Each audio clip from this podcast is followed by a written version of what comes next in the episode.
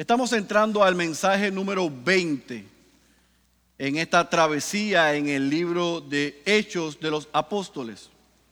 Y hemos visto por los pasados 19 mensajes cómo el Evangelio llegó a los judíos, cómo el Evangelio llegó a los samaritanos, cómo el Evangelio llegó a un, a un etíope y por consiguiente a Etiopía.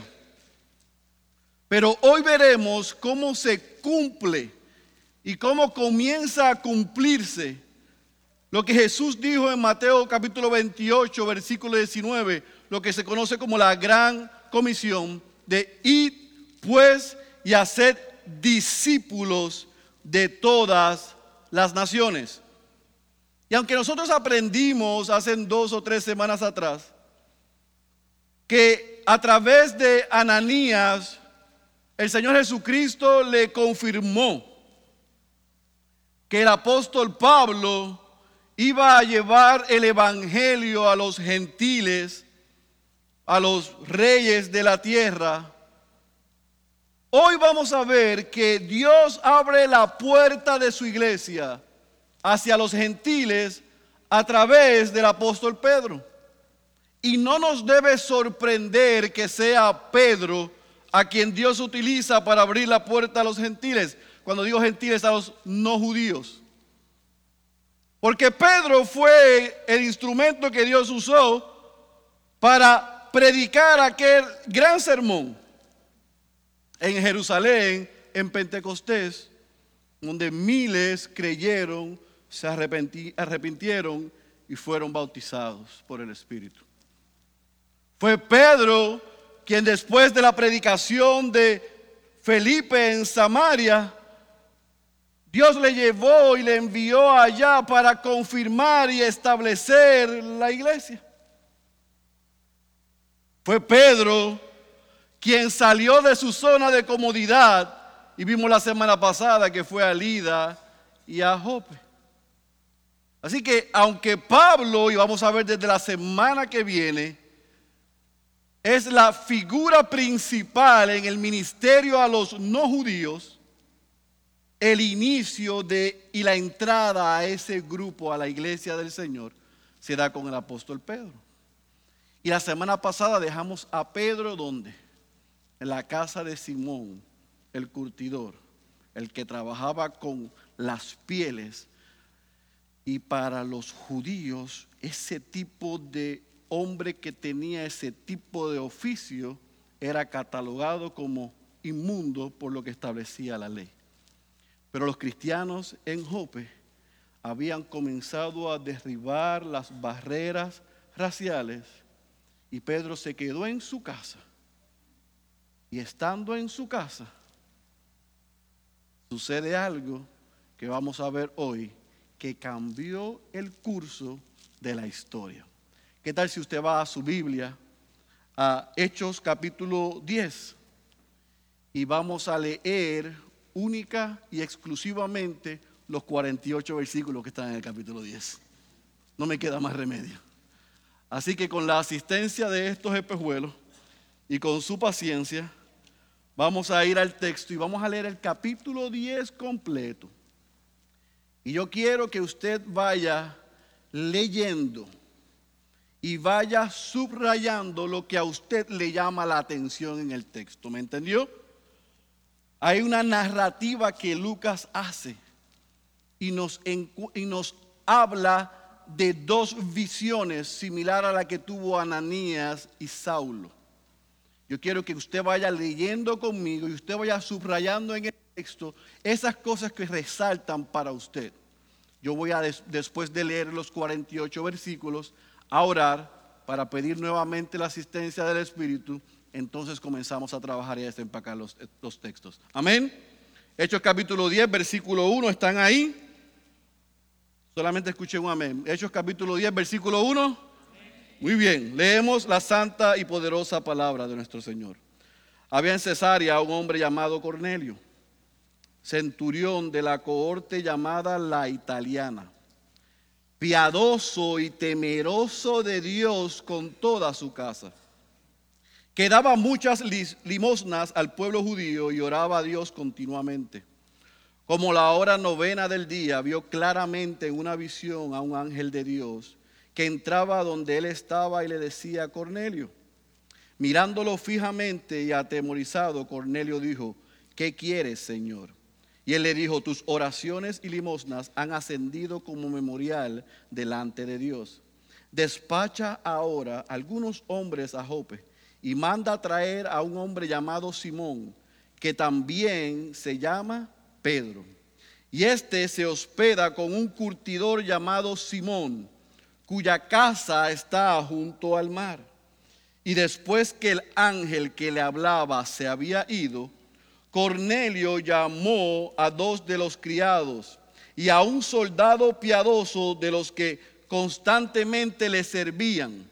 Y después de explicarles todo, los envió a Jope. Al día siguiente, mientras ellos iban por el camino y se acercaban a la ciudad, Pedro subió a la azotea a orar como a la hora sexta. Tuvo hambre y deseaba comer, pero mientras le preparaban algo de comer, le sobrevino un éxtasis y vio el cielo abierto y un objeto semejante a un gran lienzo que descendía, bajado a la tierra por las cuatro puntas había en él toda clase de cuadrúpedos y de reptiles de la tierra y aves del cielo. Y oyó una voz, levántate, Pedro, mata y come. Mas Pedro dijo, de ninguna manera, Señor, porque yo jamás he comido nada impuro o inmundo. De nuevo por segunda vez llegó a él una voz, lo que Dios ha limpiado, no lo llames tú impuro. Y esto sucedió tres veces e inmediatamente el lienzo fue recogido al cielo. Mientras Pedro estaba perplejo pensando en lo que significaría la visión que había visto, he aquí los hombres que habían sido enviados por Cornelio, después de haber preguntado por la casa de Simón, aparecieron a la puerta y llamando, preguntaron si allí se hospedaba Simón, el que también se llamaba Pedro. Y mientras Pedro meditaba sobre la visión, el Espíritu le dijo, mira, tres hombres te buscan. Levántate, pues, desciende y no dudes en acompañarlos, porque yo los he enviado. Pedro descendió a donde estaban los hombres y les dijo, he aquí, yo soy el que buscáis. ¿Cuál es la causa por la que habéis venido? Y ellos le dijeron, a Cornelio el centurión, un hombre justo y temeroso de Dios y que es muy estimado por toda la nación de los judíos, le fue ordenado por un santo ángel que te hiciera venir a su casa para oír tus palabras. Entonces los invitó a entrar y los hospedó. Al día siguiente se levantó y fue con ellos y algunos de los hermanos de Jope lo acompañaron. Al otro día entró en Cesarea. Cornelio los estaba esperando y había reunido a sus parientes y amigos íntimos. Y sucedió que cuando Pedro iba a entrar, Cornelio salió a recibirlo y postrándose a sus pies, lo adoró. Mas Pedro lo levantó diciendo, ponte de pie, yo también soy hombre. Y conversando con él entró y halló mucha gente reunida y les dijo, vosotros sabéis cuán lícito es para un judío asociarse con un extranjero o visitarlo, pero Dios me ha mostrado que a ningún hombre debo llamar impuro o inmundo. Por eso, cuando fui llamado, vine sin poner ninguna objeción. Pregunto pues, ¿por qué causa me habéis enviado a llamar? Y Cornelio dijo, a esta misma hora, hace cuatro días, estaba yo orando en mi casa a la hora novena. Y aquí un hombre con vestiduras resplandecientes se puso delante de mí y dijo, Cornelio, tu oración ha sido oída y tus obras de caridad han sido recordadas delante de Dios. Envía pues a Jope y haz llamar a Simón, que también se llama Pedro. Él está hospedado en casa de Simón el curtidor, junto al mar. Por tanto, envié por ti al instante y has hecho bien en venir. Ahora pues todos nosotros estamos aquí presentes delante de Dios para oír todo lo que el Señor te ha mandado. Entonces Pedro abriendo la boca dijo, ciertamente ahora entiendo que Dios no hace acepción de personas, sino que en toda nación el que le teme y hace lo justo le es acepto el mensaje que él envió a los hijos de Israel predicando paz por medio de Jesucristo. Él es el Señor de todos. Vosotros sabéis lo que ocurrió en toda Judea, comenzando desde Galilea, después del bautismo que Juan predicó vosotros sabéis cómo Dios ungió a Jesús de Nazaret con el Espíritu Santo y con poder, el cual anduvo haciendo bien y sanando a todos los oprimidos por el diablo, porque Dios estaba con él. Y nosotros somos testigos de todas las cosas que hizo en la tierra de los judíos y en Jerusalén. Y también le dieron muerte, colgándole en una cruz a este Dios le resucitó al tercer día e hizo que se manifestara, no a todo el pueblo, sino a los testigos que fueron escogidos de antemano por Dios, es decir, a nosotros, que comimos y bebimos con Él después de que resucitó de los muertos y nos mandó, a predicar, nos mandó a predicar al pueblo y testificar con toda solemnidad que este Jesús es el que Dios ha designado como juez de los vivos y de los muertos. De este dan testimonio todos los profetas, que, de que por su nombre todo el que cree en él recibe el perdón de pecados. Mientras Pedro aún hablaba estas palabras, el Espíritu Santo cayó sobre todos los que escuchaban el mensaje y todos los creyentes que eran de la circuncisión, que habían venido con Pedro, se quedaron asombrados porque el don del Espíritu Santo había sido derramado también sobre los gentiles, pues le oían hablar en lenguas y exaltar a Dios. Entonces Pedro dijo, ¿Puede acaso alguien negar el agua para que sean bautizados estos que han recibido el Espíritu Santo lo mismo que nosotros? Y mandó que fueran bautizados en el nombre de Jesucristo. Entonces le pidieron que se quedara con ellos unos días. Oramos. Padre, es imposible en mi humanidad poder dar todos los detalles de estos 48 versículos. Pero para ti no hay nada imposible. Por lo tanto, yo te ruego que tú nos ayudes a poder extraer lo que esos 48 versículos nos quieren enseñar para la iglesia de hoy. En el nombre de Jesús. Amén, amén y amén. Como son 48 versículos, yo he dividido este mensaje de la siguiente manera, y lo he bosquejado así para ayudarlos a entender cada uno de los aspectos que yo entiendo que es, son importantes. Número uno, vamos a ver quién era Cornelio. Vamos a ver quién era Cornelio porque Lucas nos narra quién era Cornelio. Número dos, vamos a ver la visión que tuvo Cornelio. Número tres, vamos a ver la visión que tuvo Pedro. Número cuatro, vamos a ver la confirmación de ambas visiones. Número cinco, vamos a ver el sermón de Pedro.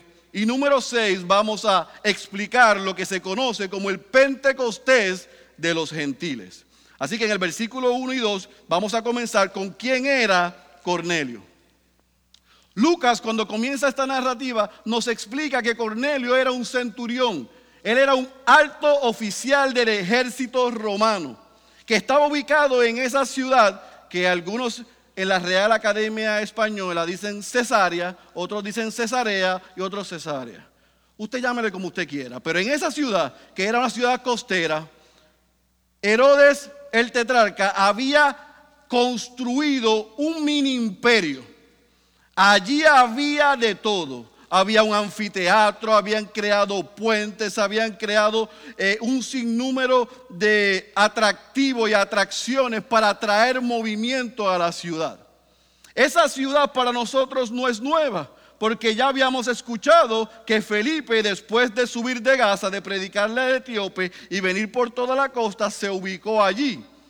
También escuchamos cuando Saulo era perseguido, los judíos cristianos enviaron a Saulo a Cesarea y de ahí lo enviaron a Tarso, donde en nuestra narrativa todavía él se encuentra y vamos a ver mañana, eh, mañana no, el próximo domingo qué sucede con él. Así que eso es una que ya nosotros en, esta, en este viaje hemos escuchado. Pues allí en esa ciudad había un destacamiento, 600 hombres, 600 soldados, en un regimiento militar llamado el italiano, y dentro de esos 600 hombres, a Cornelio se le había asignado un grupo de 100. Así que este es un hombre que en su rango es, para que usted tenga una idea, está en una posición mucho más alta que un sargento de un ejército regular. Así que era un hombre con una posición privilegiada, en una situación económica muy buena, con el respeto no solamente del ejército, sino también de toda la comunidad. Ahora, Lucas no nos dice solamente lo que él hacía y quién era, sino que nos describe el área espiritual de este hombre llamado Cornelio. Y él dice que era un hombre piadoso, temeroso de Dios con toda su casa. Y yo quiero que usted tenga una idea de cuán piadoso y temeroso de Dios era Cornelio, que no solamente su familia, sino también sus siervos. Y más adelante vamos a ver que aún los soldados que trabajaban con él habían sido impactados por el testimonio de este hombre. Así que lo presenta como piadoso, temeroso de Dios, que daba limosnas, ayudaba a los judíos, a los pobres judíos. Era un hombre íntegro pero también era un hombre que era temeroso a Dios y oraba continuamente. Entienda esto por un momento. En aquella cultura greco-romana era una cultura pagana, politeísta, tenían muchos dioses. Pero Cornelio y algunos ciudadanos greco-romanos les había interesado esta religión judía monoteísta, o sea, de un solo Dios. Y este Cornelio comenzó a ir a la sinagoga los sábados, comenzó a practicar las mismas cosas que los judíos, oraba en las mismas horas que ellos, daba limosnas, trató de relacionarse con el judaísmo. Y, debido a eso, sí se muestra en Lucas que era un hombre que él temía a Dios y que oraba a Dios y que de una manera u otra quería tener una relación con Dios. Sin embargo, por ser romano, los judíos lo miraban a él como que era un pagano. Porque aunque él creía en Dios, no se había hecho un prosélito. Y voy a explicar la palabra, qué significa. Un gentil, un no judío, se podía hacer judío si se circuncidaba, si se bautizaba y si ofrecía, la redundancia, daba una ofrenda en el altar. Este tipo de hombre romano en esa estrata social y por la influencia que tenían, como algunos que van a la iglesia, consumían, pero no se comprometían. Y no habían hecho ese proceso. Sin embargo, temían a Dios. ¿Estamos claros hasta ahí? Ese hombre, que era un hombre temeroso a Dios, Lucas lo presenta como que él está listo para escuchar al Evangelio y responder al Evangelio. Era cuestión de nada. Su corazón estaba dispuesto. Pastor Félix, ¿cómo usted sabe eso? Porque en la hora novena, o sea, a las 3 de la tarde, en una de las horas que los judíos oraban, Cornelio está orando y tiene una visión y se le aparece un ángel. Y lo primero que le dice es, tus oraciones y tus limosnas han sido aceptadas por Dios. O sea, Dios ha visto tu corazón, conoce tus deseos.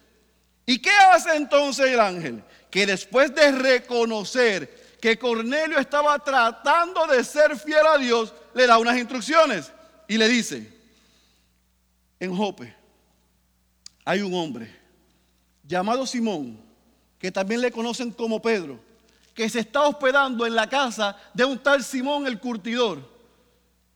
Envía a tus hombres para que lo busquen y te cuente él, te narre, te hable sus palabras.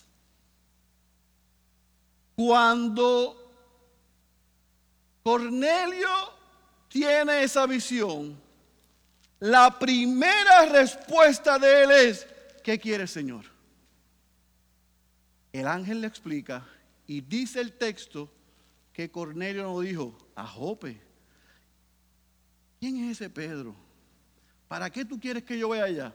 No, inmediatamente la visión se terminó, él buscó dos siervos y un soldado que dice el texto que era fiel, que era devoto, que era piadoso, o sea, que había sido influenciado por el testimonio de Cornelio. Y él le dijo, le dijo vayan a Jope.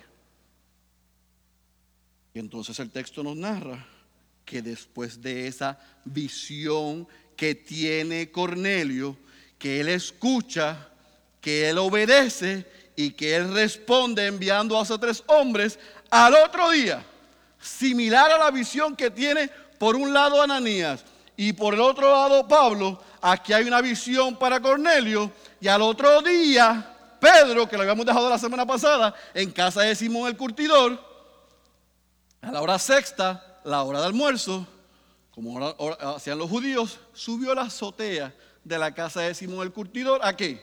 A orar. Pero mientras oraba, como un buen hombre de Dios, le dio hambre. Pero estaban preparando la comida.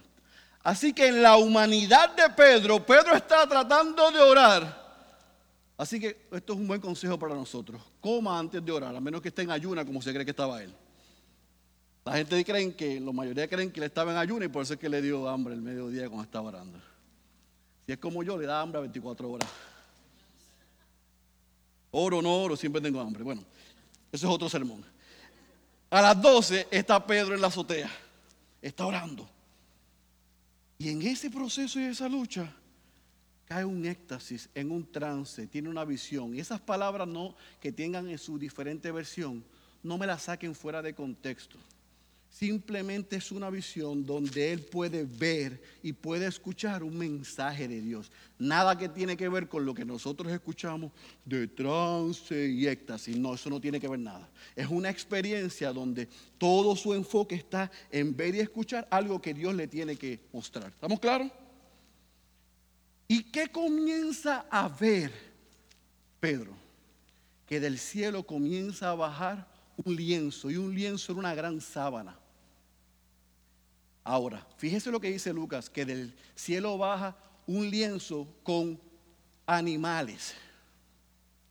Algunos dicen que ese lienzo no era como la sábana de Aladino, sino que posiblemente venían cuatro ángeles bajando en la sábana del cielo y mostrándoselas a él. Yo no sé porque el texto no lo dice. Aquí lo importante es que yo quiero que usted se imagine a Pedro orando en la azotea y de momento ve esa sábana bajar frente a su presencia donde tiene una serie de animales. Todo tipo de animal, cuadrúpedos, reptiles y aves del cielo. Dentro de esa sábana habían animales impuros e inmundos, pero también, también habían animales que no eran considerados por la ley como impuros o inmundos.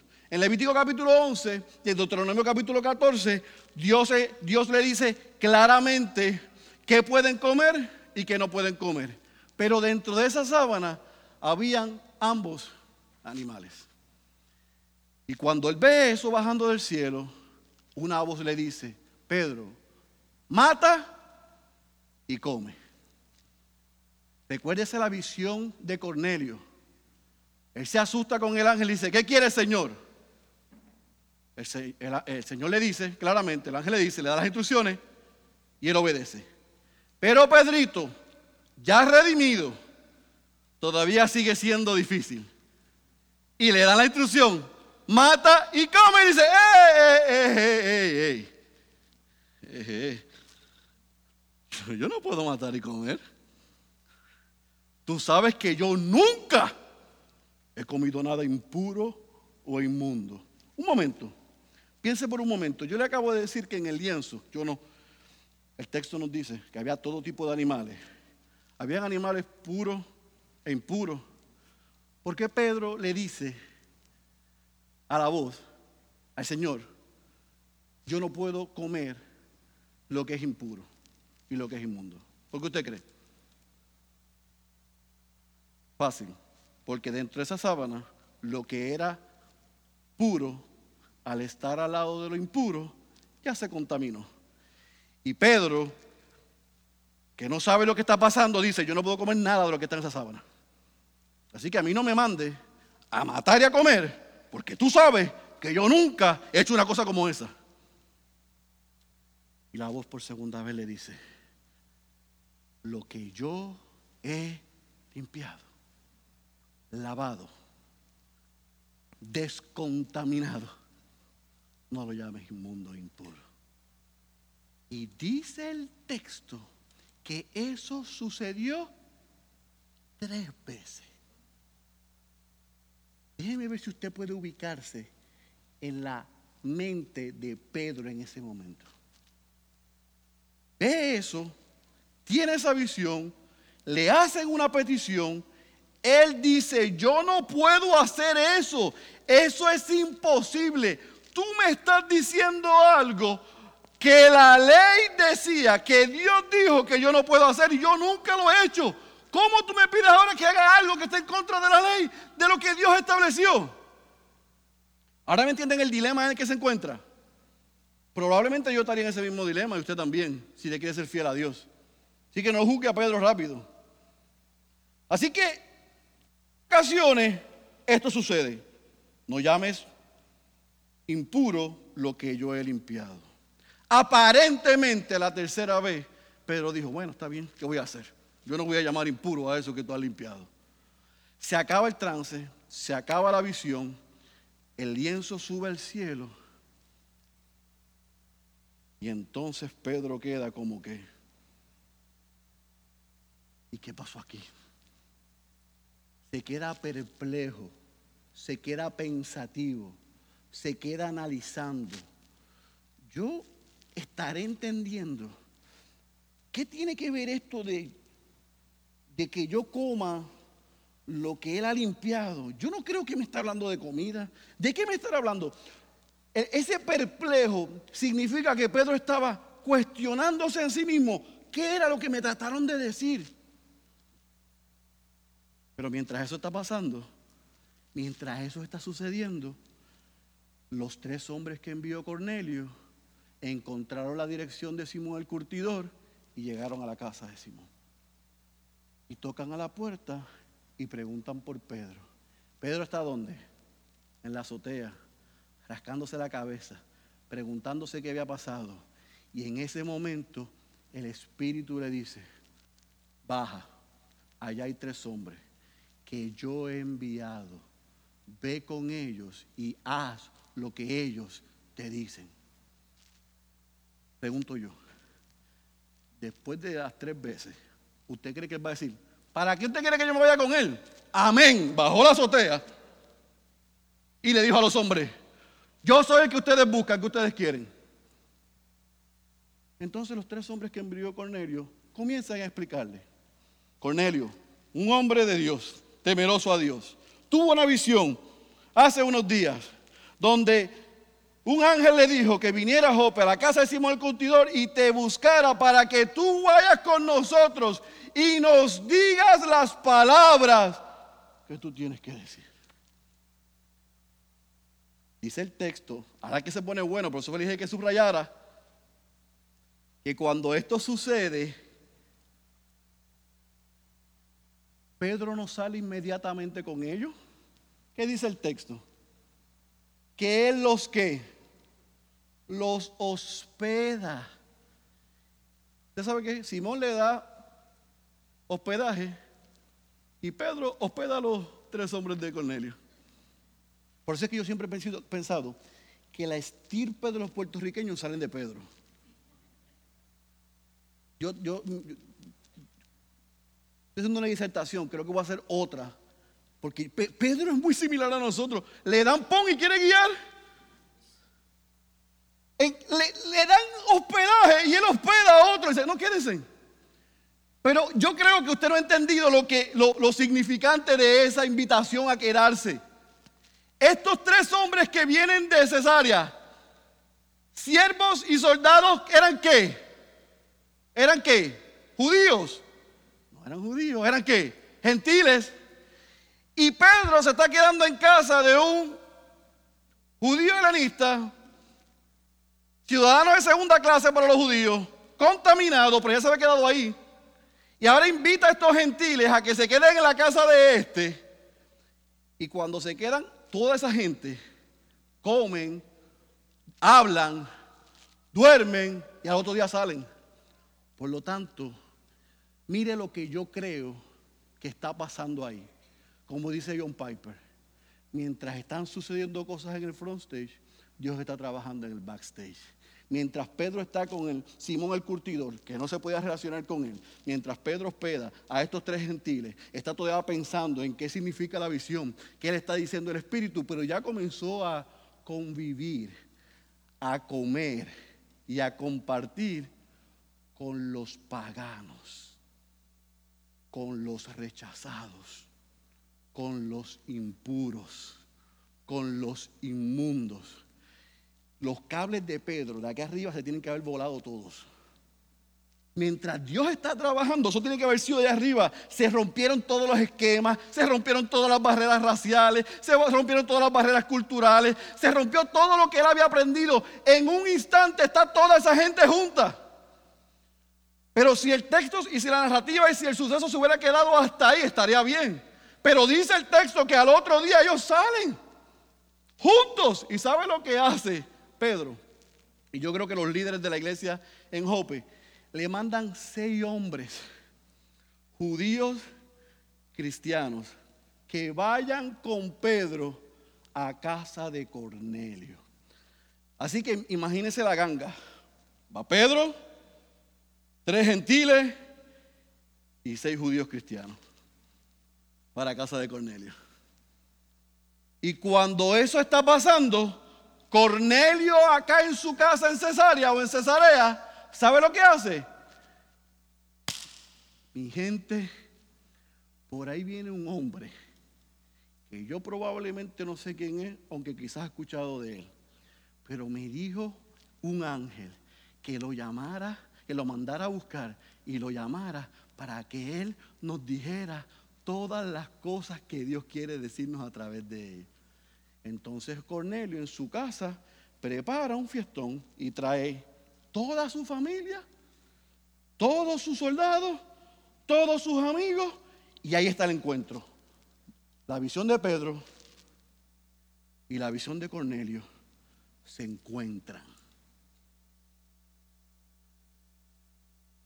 Sale Cornelio a recibir a Pedro. ¿Y cómo sabía Cornelio? Alguien, alguien pregunta. Pero ¿cómo Cornelio sabe que ya Pedro venía de camino? Bueno, parece que uno de esos siervos estaba tan emocionado que salió corriendo y le dijo, ya vienen por ahí. Lo importante es que salieron al encuentro.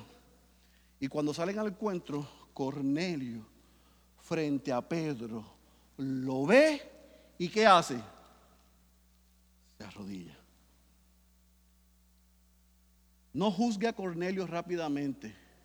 Ese saludo era muy normal en la cultura romana porque era una, señal de qué? De respeto. Pero ya Pedro, Dios está trabajando con él. ¿Y qué es lo que le dice inmediatamente? Hey, dame la mano, levántate. Yo soy tan hombre como tú. No me veneres. No me veneres. No me veneres. Yo soy tan hombre como tú.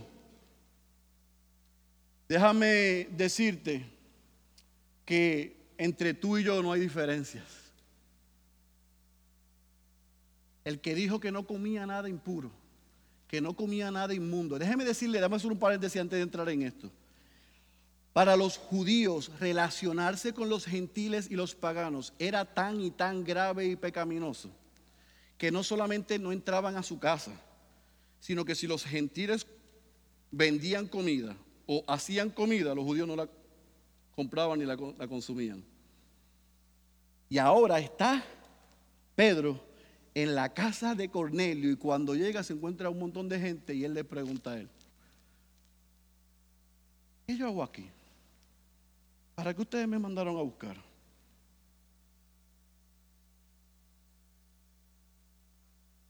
Porque yo tuve esta visión. Y Cornelio dijo, ah, pues yo tuve esta visión. Y en esa visión, cuando le narra a Pedro lo que el ángel le dijo, yo quiero que usted observe lo que dice el versículo 33, o 32 y 33. Le dice, estamos aquí delante de Dios para oír todo lo que el Señor te ha mandado. ¿Sabe lo que hizo Cornelio?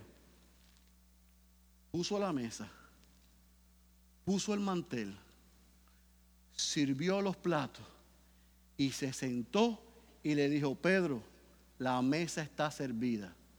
Háblanos y sírvenos lo que el Señor te ha mandado a decirnos. Entonces Pedro, dice el versículo 34 al versículo 43, que un acto de humildad, pero también de humillación, lo primero que le dice a Cornelio y a la gente es, yo reconozco que Dios no hace acepción de personas. En cuanto a la salvación, Dios salva a gente, como cantamos, de toda lengua y de toda nación. Y tan pronto dice eso, Pedro abre su boca y comienza a predicar el Evangelio. Y lo hace en tres partes. Lo primero que le dice del versículo 36 al versículo 38 es, Él comparte el mensaje de Dios a través de la vida y del ministerio de Jesucristo. Del versículo 39 al versículo 41, Él le explica a ellos la muerte y la resurrección de Cristo. Pero no solamente se le explica, sino que también le dice, y Jesús resucitado se apareció. ¿Y saben qué? Yo lo vi. Él está dándole fuerza al mensaje que está predicando. Lo que yo les estoy diciendo a ustedes, no solamente yo lo escuché, yo, también lo vi. Y tan pronto le explica el plan de Dios a través de Cristo, la vida y el ministerio de Cristo, la muerte y la resurrección de Cristo y la aparición de Cristo, Pedro comienza a llamarlos a ellos al arrepentimiento. Versículo 42 y versículo 43. Y le dice, todo el que proclama este mensaje lo hace con la autoridad, lo hace con el poder, para que Dios pueda proveer perdón de pecados. Escuche, amada iglesia, esa gente eran paganos. Esa, esa casa estaba llena de gente politeísta que adoraban a muchos dioses exceptuando a Cornelio y algunos en su casa, esos amigos, esos vecinos, esos soldados, nunca habían escuchado lo que le estaban diciendo, ni el mismo Cornelio. Él estaba esperando a ese, él estaba esperando ese mensaje. ¿Sabe lo que sucedió? Que cuando Pedro está diciendo perdón de pecados al instante, todos los que estaban en esa casa creyeron en su corazón. E igual que en Jerusalén, descendió el Espíritu Santo sobre aquella casa. Y los que estaban en, su, en esa casa fueron investidos por el poder del Espíritu Santo. Y comenzaron a hablar en otras lenguas y los seis hombres que vinieron de Jope,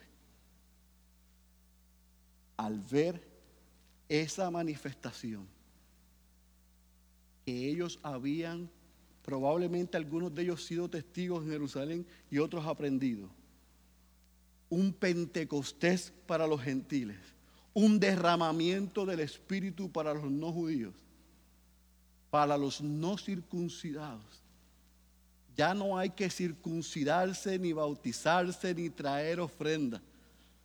Porque el Espíritu Santo descendió y unió a la iglesia aquellos que por cientos de años los judíos habían rechazado.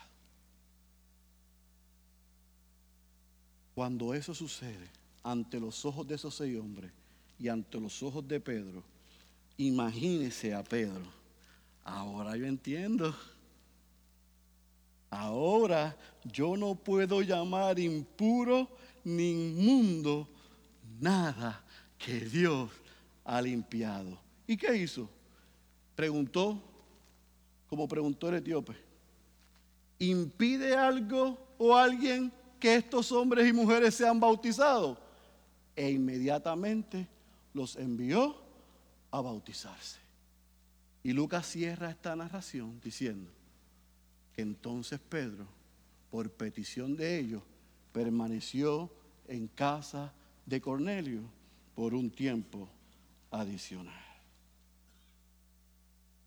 Y ante los ojos del gran apóstol Pedro, el líder de los apóstoles, y ante los ojos de esos testigos que habían sido enviados por la iglesia en Jope, la iglesia ya dejó sus inicios judíos y ahora la iglesia es iglesia para los judíos, los samaritanos, los etíopes y los romanos. Una iglesia, la iglesia del Señor, la que Él pagó con precio de sangre para puertorriqueños, para dominicanos, para paraguayos, para el que sea que crea en Él y declare con su boca que Jesucristo es Señor y Salvador.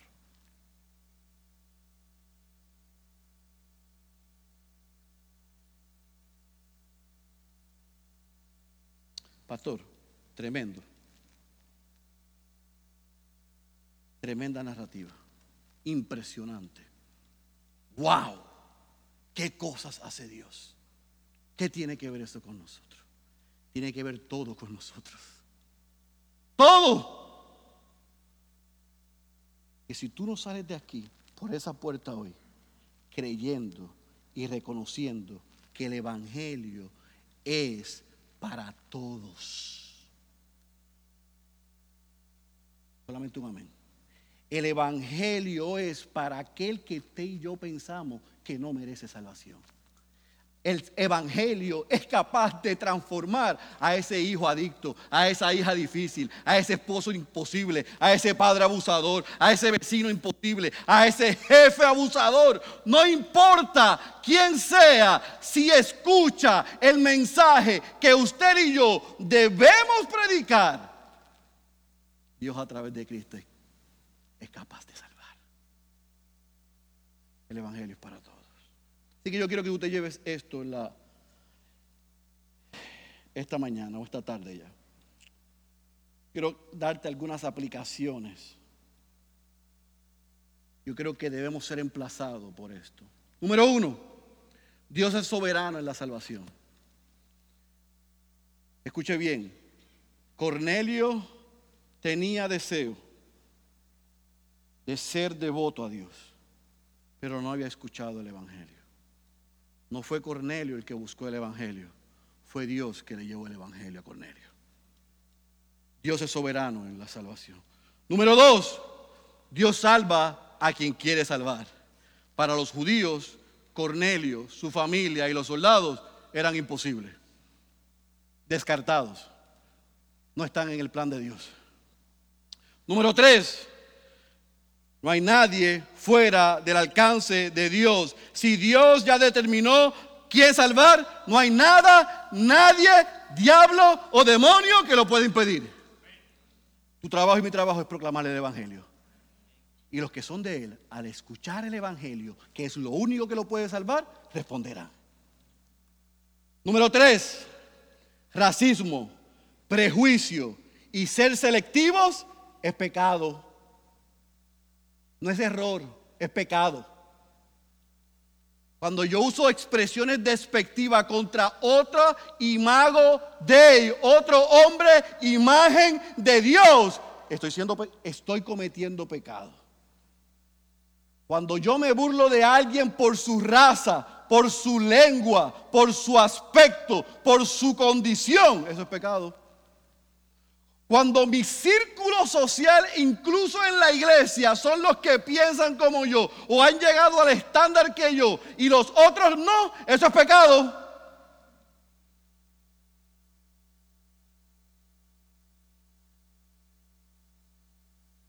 Es pecado cuando me burlo de otro hombre o otra mujer que es imagen de Dios. Pero es tan pecaminoso hacer grupitos selectivos en la iglesia. En esta iglesia eso no está permitido. Sobre mi cadáver.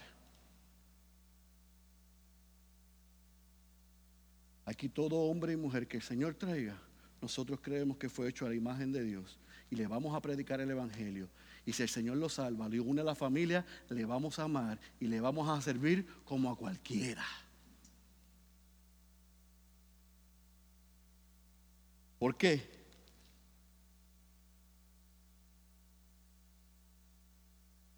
Ese es el corazón de Dios. Es que nosotros como pastores queremos imitar, no es a ninguna iglesia, es a Él. El modelo es Cristo. Él dijo, id a ser discípulos de todas las naciones, no de Puerto Rico nada más, de todas las naciones. Número próximo, que no sé por dónde voy. Dios usa a quien quiere cuando quiere salvar a alguien.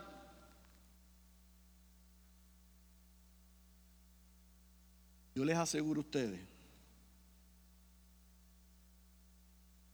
que Pedro en la azotea, antes de la visión, si le hubiéramos preguntado, ¿tú crees que el Señor le llamó a ustedes a los apóstoles para ir a predicar a las naciones? Le va a decir que, claro, si nos los dijo. Nos los dijo dos veces, nos los dijo en la gran comisión y nos los dijo antes de ascender al Padre. Y por todo el, porque, por todo el mundo a ser discípulo. Y nos dijo, ser testigo en Jerusalén, en Judea, en Samaria, hasta los confines de la tierra. Y la pregunta que yo le haría, ¿y por qué no lo han hecho? ¿Sabes por qué no lo has hecho? Porque estás cómodo y porque nos, igual que Pedro nosotros, tenemos una cosmovisión centrada en nosotros y en los que se parecen a nosotros. Por lo tanto, para Pedro era imposible ir a predicar, pero para Cornelio era imposible que un judío le fuese a predicar y que Dios lo usara para salvarlo.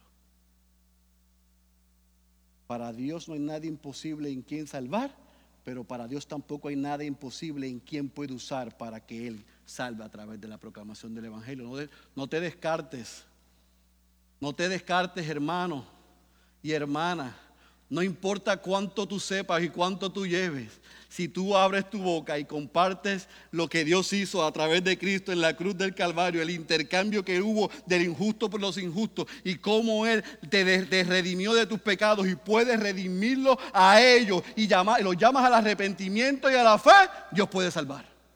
Y te puede usar a ti. Puede usar a mí. O a Pedro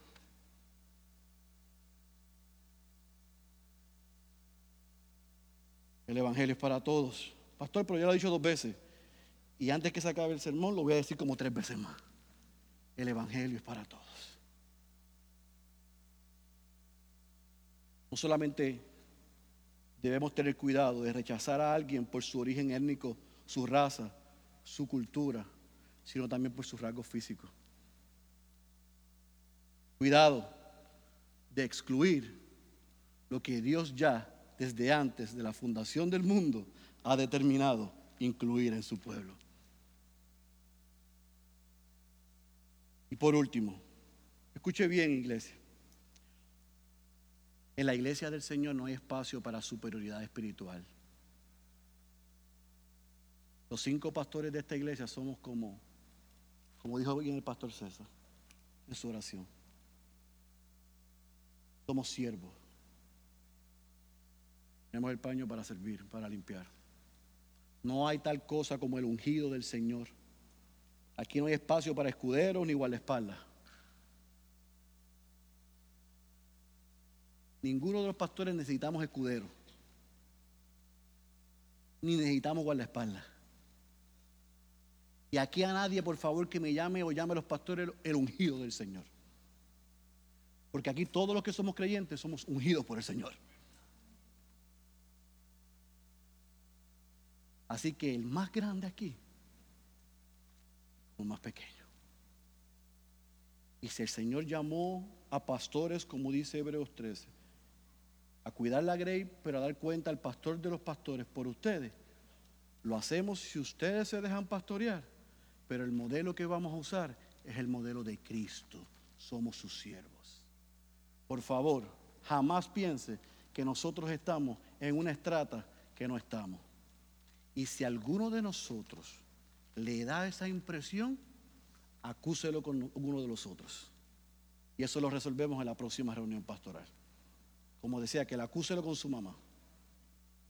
Tráigalo, porque cuando algunos de nosotros demos la impresión que estamos donde no corresponda, eso es lo bueno de tener una paridad y pluralidad de pastores, que el otro nos podemos llamar la atención. Aquí somos sus siervos, no hay espacio para la superioridad espiritual. Y si en estos siete meses a algunos de nosotros le hemos dado esa impresión, de todo corazón, discúlpenos. Porque todavía somos como Pedro, cabezones y pecaminosos. Pero eso no hay lugar en ciudad de Dios para eso. Nosotros somos sus siervos. A mí me gusta como John Piper narra y resume lo que pasó en casa de Cornelio. Él dice, en cada nación, es decir, cada grupo étnico de todo el mundo, hay personas preparadas por Dios para buscarlo con una oración aceptable. Muchos de nosotros deberíamos ir. Cornelio no se habría salvado si nadie le hubiera llevado el Evangelio. Y nadie sería salvo hoy sin el Evangelio. Deberíamos estar llenos de esperanza y expectativa de que este es el tipo de maravilla que Dios está dispuesto a hacer. La pregunta es, ¿estamos dispuestos a ir? Así que para cerrar, yo quiero que tú te lleves esta quote que dijo el teólogo Carl Henry. Él dijo, el Evangelio ciertamente es una buena noticia pero es una buena noticia solamente si llega allí a tiempo. Hay gente allá afuera, créanme, pero también dentro de la iglesia que son como Cornelio, que creen que Dios existe, que han escuchado de Él, que le han orado a Dios, que leen sus Biblias como el eunuco sin entender. Son gente que hacen obras de caridad, que son fieles en la iglesia o en el servicio comunitario, pero todavía no han escuchado, no conocen ni han respondido al mensaje del Evangelio. Ellos están enajenados de quién es Jesús y de lo que vino a hacer por nosotros. Están enajenados de que Dios a través de Cristo compró un pueblo. Y que ellos están incluidos en su pueblo si responden a su mensaje. Hay gente en cuartos oscuros orándole a Dios. Dios, yo necesito entender y necesito que alguien me explique. Hay gente que está orando diciéndole, Señor, enséñame el lugar para ir y que me prediquen tu palabra. Señor, trae a alguien que me pueda ayudar a conocerte mejor. Hay gente que está sedientos, pero todavía no sabe lo que necesita. Por eso nosotros debemos ir y responder como Pedro. Necesitamos responder e ir a cesárea. Necesitamos visitar, compartir, abrir nuestras bocas, predicar todo el consejo de Dios y apuntar al Evangelio de Jesucristo. El redimido de Pedro luchó con Dios porque todavía era humano. Así que tú y yo podemos tener nuestras dudas y nuestras luchas, pero quiera Dios que nos esbarate como esbarató a Pedro y eso provoque en nosotros en esta tarde salir a predicar el Evangelio. Hay gente que necesita escuchar la buena noticia de salvación. Pero esa buena noticia es buena nada más si llega a tiempo. La pregunta es, ¿estamos dispuestos a ir? Porque no hay tiempo que perder, iglesia. Por eso cuando el pastor César habla de pescadores de hombres, todos los que están aquí deberían al finalizar decir, a qué hora tengo que estar en el parque central, porque allí hay un gente que debe estar caminando sin Dios, con hambre y con deseo de algo que ellos necesitan, pero aún no conocen, y nosotros tenemos esa verdad. Heme aquí, envíame a mí, yo iré. Por eso es que hay pescadores de hombres en esta iglesia. Por eso es Estamos aquí para relacionarnos con Miramar, con Santurce, en los lirios, en Trastalleres, en el Gandul, a los ricos de aquel lado, a los judíos de este edificio, a los estudiantes de esa escuela, a los estudiantes del conservatorio, a los adictos a drogas, a las prostitutas, a los empleados del gobierno, a los empleados de la empresa privada, a los dueños de los negocios, que Jesucristo es Señor y Salvador y que todavía está en el negocio de salvar.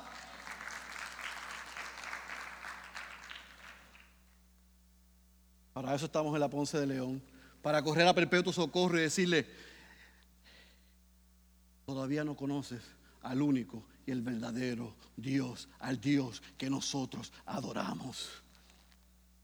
Para eso está Ciudad de Dios. Y para eso en diciembre enviaremos a Cristian Omacao, a Álvaro Fajardo, a César a Río Piedra. Para eso se está preparando Oscar, se está preparando Onix, se está preparando eh, Roy. Para eso está aquí eh, otros hombres que Dios ha traído y que traerá a prepararlos, a capacitarlos y a enviarlos hasta que escuchen en Utuado, en Villalba, en Vieques y en Culebra.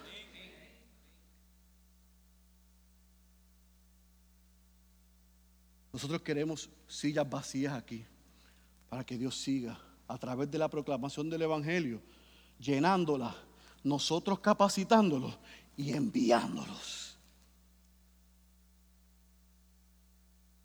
Nosotros queremos ir a Jope, a Lida, a Cesarea y hasta los confines de la tierra, hasta que este 100 por 35 reconozca que Jesucristo es el Señor. El Evangelio solamente es una buena noticia si llega a tiempo. Y nosotros estamos dispuestos a que cueste lo que cueste, serle fiel al Señor. Concluyo con esto. Uno de mis más amados mentores, uno de los predicadores más conocidos en Latinoamérica, Yo bendigo al Señor por el privilegio que Denise y yo hemos tenido de tener a él y a su esposa como nuestros mentores. La gente escucha sus sermones, ve sus sermones, lee sus libros. Los jóvenes quieren predicar como él. Porque el Señor por 40 años ha hecho una obra maravillosa en su vida. Pero un día hace cuarenta y pico años atrás, él estaba muerto en sus delitos y sus pecados, en su casa, con su radio a, todos, eh, a, todo volumen, escuchando. Pero dos jóvenes tocaron la puerta de su casa, entregaron un tratado y le invitaron a la iglesia. Era la primera vez que él tenía un encuentro con un cristiano. Días después, el Señor lo salvó y a través de él a su familia.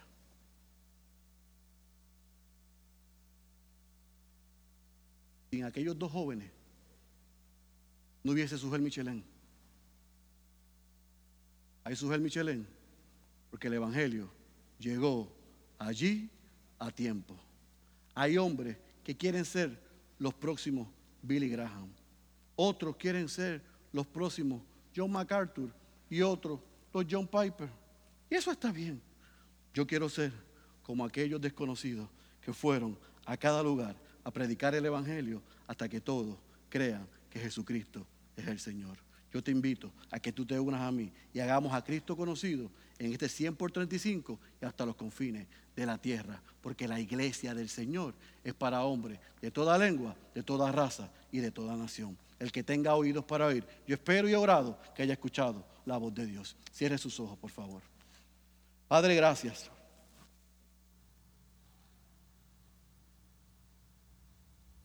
Por la obra de tu gracia en nuestras vidas.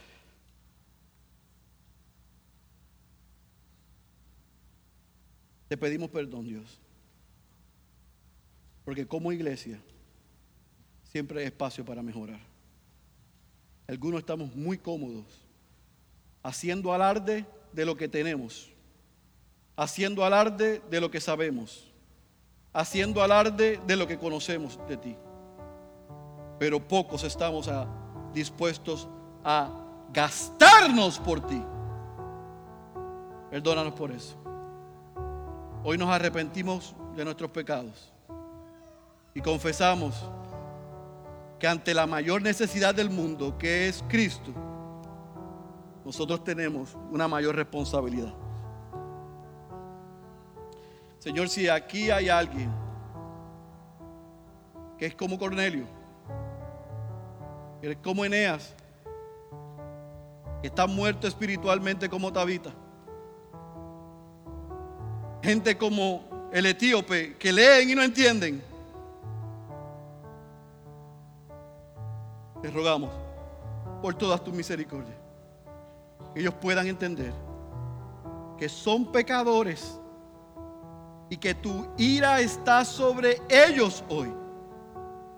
Pero si hoy responden porque han entendido su condición de pecado, pero la obra que tú hiciste a través de Cristo en la cruz, y hoy le das un corazón para creer, responder y ojos para ver. Señor, por todas tus misericordias, que ellos hoy respondan en arrepentimiento y en fe. Si tú estás aquí, tú eres uno de esos o de esas. Por toda la misericordia, no salgas de este lugar sin hablar con nosotros. Queremos orar por ti, queremos orar contigo.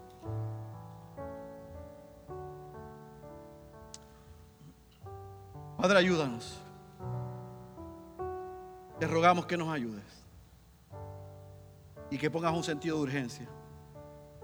Que comencemos a compartir en nuestros hogares, con nuestros vecinos, en nuestro lugar de estudio en nuestro lugar de trabajo. hay un nombre que es sobre todo nombre. Y que en ese nombre, todo aquel que cree, se arrepiente y confía, puede ser salvo. Que deseemos no solamente la salvación nuestra, sino salvación, la salvación de los demás. En eso realmente mostramos que hemos sido salvados. Te damos gracias por tu palabra. En el nombre poderoso de Jesús. Amén, amén, amén.